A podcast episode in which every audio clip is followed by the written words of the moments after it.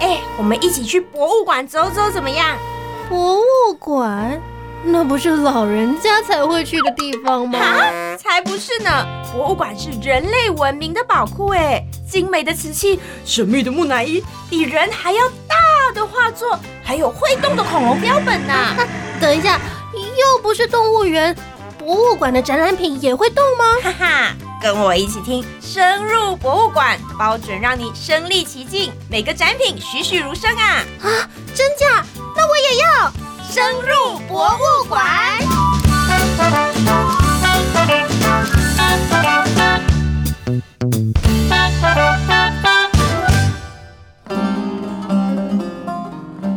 我是汉谟拉比，巴比伦帝国的国王。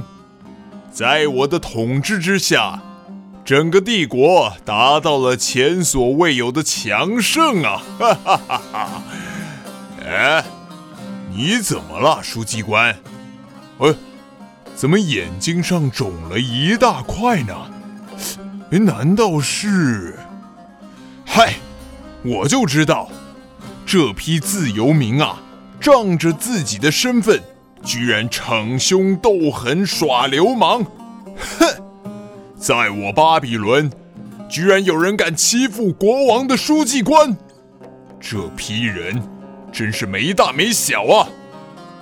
唉，想我之前花了多少的心力，牺牲了多少的弟兄的性命，才换来巴比伦的四境平安呐！结果，唉，居然这个国家里面还是弱肉强食，成天发生这些伤天害理的事情，这些个流氓！应该要受到制裁，无辜的百姓才能够受到保护。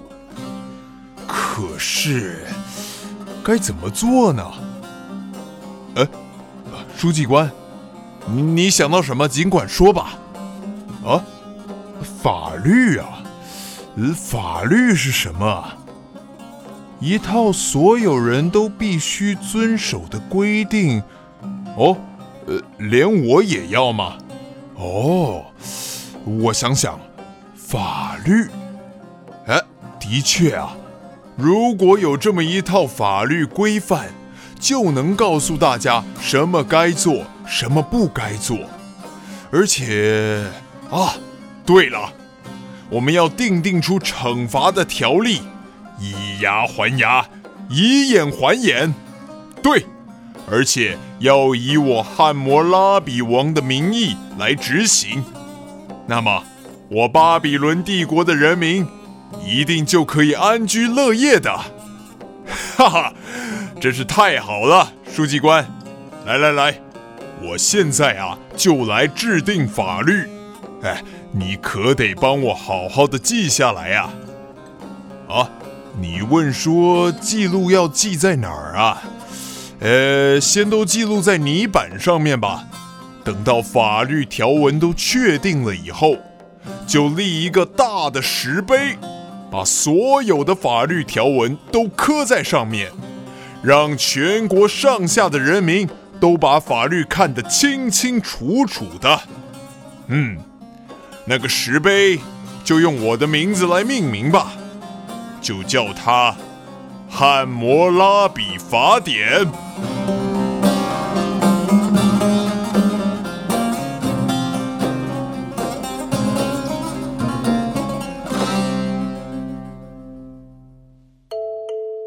伙伴，今天在深入博物馆，赞哥要跟你介绍的文物呢，就是在卢浮宫里面的《汉谟拉比法典》。我相信呢，在你的历史课本里面呢，一定有出现过这个石碑。你去翻翻看你的课本，是不是有一个黑绿色玄武岩的石碑呢？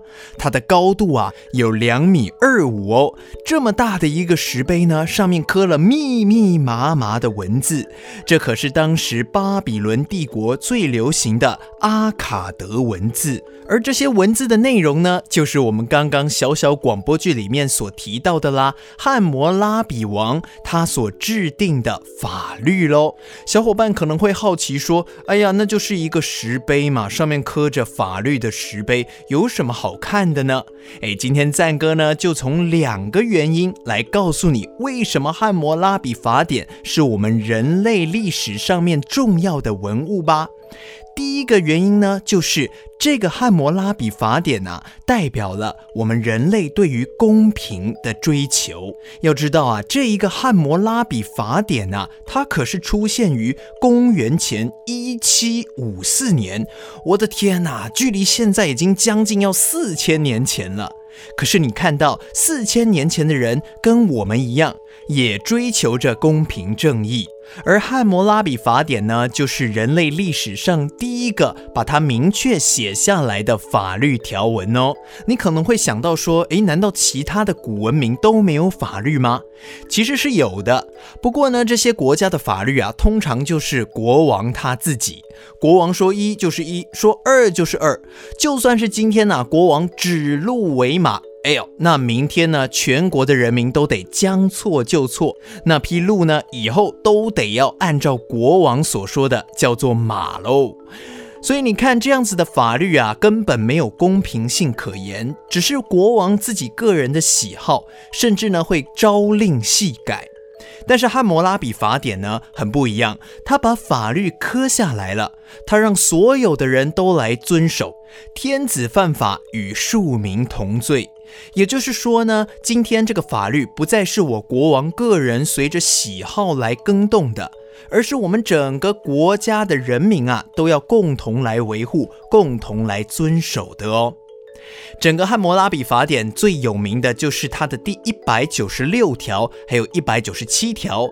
这当中写的呢，就是如果你伤害了别人的眼睛啊，那么你自己的眼睛也要受到损害。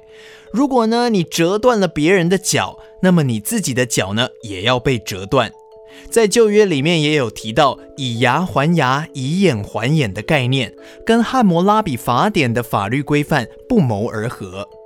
虽然用我们现代的观点来看啊，汉谟拉比法典这样子的一种法律判断好像太过严厉了。不过啊，其实以牙还牙，以眼还眼这样子的严刑峻法，就是要告诉所有巴比伦人民一件事情，那就是在法律的面前，我们要讲求公平。如果你伤害了别人，你就要受到相对应的惩罚。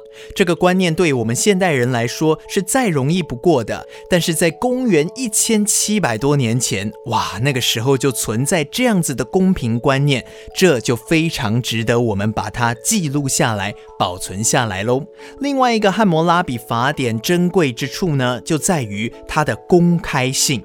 怎么说呢？在公元前一千七百多年前的两河流域啊，其实除了巴比伦帝国，还有其他的城邦国家存在。